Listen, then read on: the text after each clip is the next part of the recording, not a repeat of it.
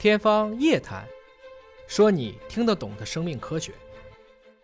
您刚才提到了查这个粪便里的隐血，但是如果说粪便当中都出现了血了，它还能是早期吗？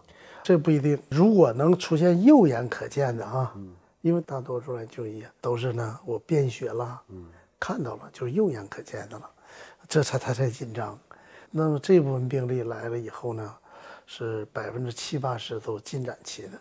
啊，这一点进展期是二进展期二三期啊这样的，那么还有一部分呢，百分之十五到二十五，有的时候它就晚期了，因为肝转移，那么百分之十五到二十五这样的概率，呃，肺转移啊，甚至骨转移都有。那么整体的最终包括治疗后，一定有百分之五十的比例啊出现了复发转移的这样的病例。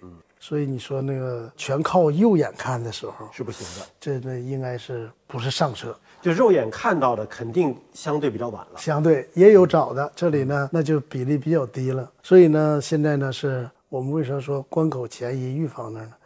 那么第一个，我们觉得还是倒过来，国家、社会、个人嘛，倒过来，个人、社会、国家。嗯，你自己是健康第一责任嘛？我自己要有这个意愿啊，对。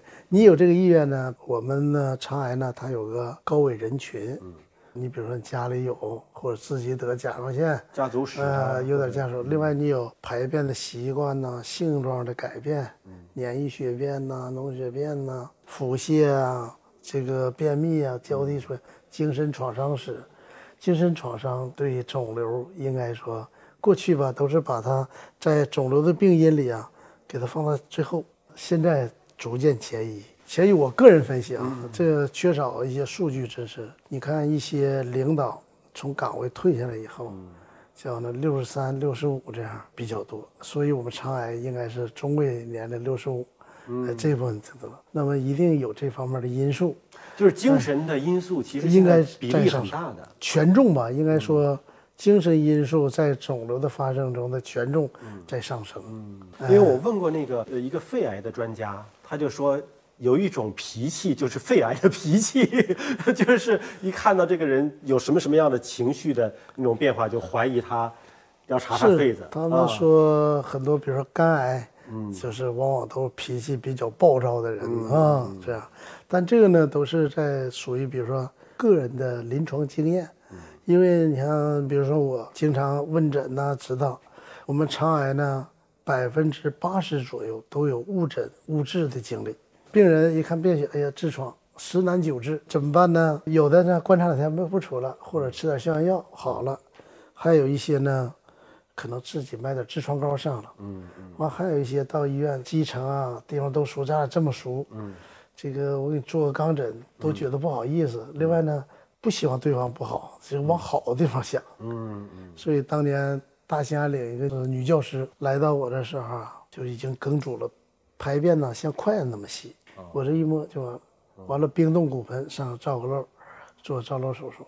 完再一问病史，两年前就有症状，但是呢，自己先也是按痢疾啊，按痔疮，自己先治了一段。问医生的时候呢，因为大家呢都很熟。这个不好意思给做指检，就说没事儿，这么年轻，嗯啊，这样就耽误。就从概率的角度去推算了。所以我们说，希望呢，就是大家从个人的角度意识到你是高危人群，还有我说这些事儿，给自己做个体检，嗯，呃，年检。这个刚才人民网采访我说，每家都有车，要上高速回老家，一定把车做什么检修。对。那你给自己怎么给车检修四五千就舍得，给自己检修非得等待国家这个免费免费 啊，非得占这个便宜，还是观念意识的还是所以我觉得肿瘤防治上，观念的意识是第一位的，完检测的手段，检测手段呢是第二位的，就是得准。您刚才讲到金标准是肠镜，对吧？但是肠镜有一个问题啊，就是它毕竟是。人为通过肠镜来做肉眼的观测，嗯，那会不会不同地区的不同的医生来做的肠镜的检查，有可能效果不一样？客观的说呢，真实世界里肯定会存在的，但是作为呢医，我相信我们国家的医务部门管理者呢，要消灭这种差别。从我们医师学会这个角度呢，我们提出叫同质化培训，病人得到规范化治疗，建立一个催宁体系很重要。那肯定会存在，但是呢，第一不宜过于担心，嗯，因为呢，既然能做呢，他肯定会那啥。但是呢，前一段李兆申院士也在讲，在国外呢，退镜，嗯，要求你退镜的时间不许短于六分钟，有硬性的要求。对，你看了进来一看，唰拽出来了，两分钟拽出来了，这个不行，为啥呢？它本身呢，肠道呢就是这个有几道弯，你还有褶皱，还有褶皱，这样呢给你时间的限制，就是你减少漏诊率。我想随着现在的发展啊，技术进步特别快，嗯，学习的渠道，在家躺在床上用手机都学习，嗯，现在五 G 的传输就是在高铁上照样可以讲话，可以那个讲课，所以呢，应该说现在的学习手段也多了。那我想呢，就是我们的基层的医生啊，这种培训呐、提高啊，呃，也都上来了啊，不用太担心。那肠镜其实是有两种啊，无痛肠镜和普通的肠镜。无痛肠镜经常预约的时候呢，你可能要排期一周、两周以后了。如果你想快一点儿，就是在我们院得排一两个月，那这时间更长，对吧？那您是建议是做普通的肠镜，可能就也不用麻药，自己是清醒的。还是说去预约那个无痛的，是这样。每个人呢，对一件事情的接受度和承受度是不一样的。从人文的角度，我建议所有人都做无痛。嗯，当然得有人给报销这费用，对吧？贵呀，贵一点。对，但是我想，那和你那车比起来，这个比例你就看一看。当你的命和这个车比，你看哪个更值钱？所以要转变观念。第一个有条件的地方。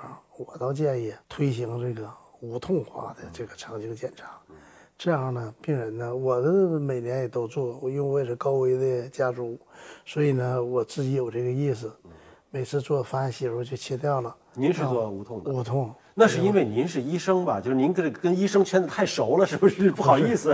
啊，没有。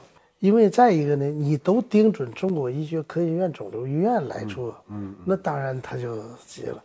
事实上呢，我们的医疗机构很多呢，但是只是大家呢往一处去盯，往一处盯的结果呢，形成的是两个恶性循环，一个人本完患是不是恶性循环，一个的门可罗雀也是恶性循环，这样呢，门可罗雀呢对他这个技术提升也不利，这种就医文化得改变，嗯，自然就行了。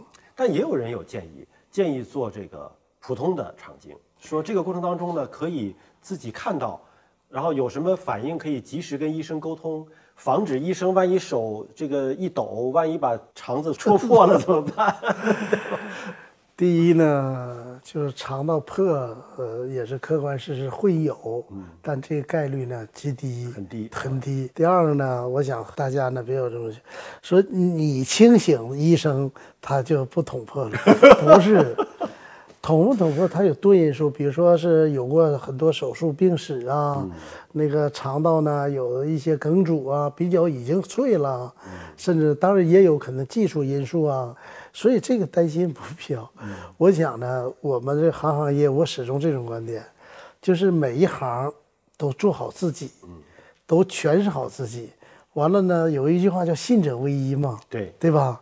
你比如说你你搞媒体的，那你实际上我总防着你，那也大可不必啊。人家卖电脑的，我们到那儿了，我非必须我都懂电脑才去买电脑吗？社会呢？是由每一行组成的，大家呢守住自己那个道，守住自己的底线，做好本职，哎，对吧？诠释好自己那个角色，我想就好了。过去的古话我特别的有感触，叫信者为医。你既然交给他，你就信任。医生呢，没有一个说他想不往好了治。对，因为面对生命的时候，过去叫生命为大嘛。尤其我们这个国家，嗯，咱们这次疫情就体现的淋漓尽致。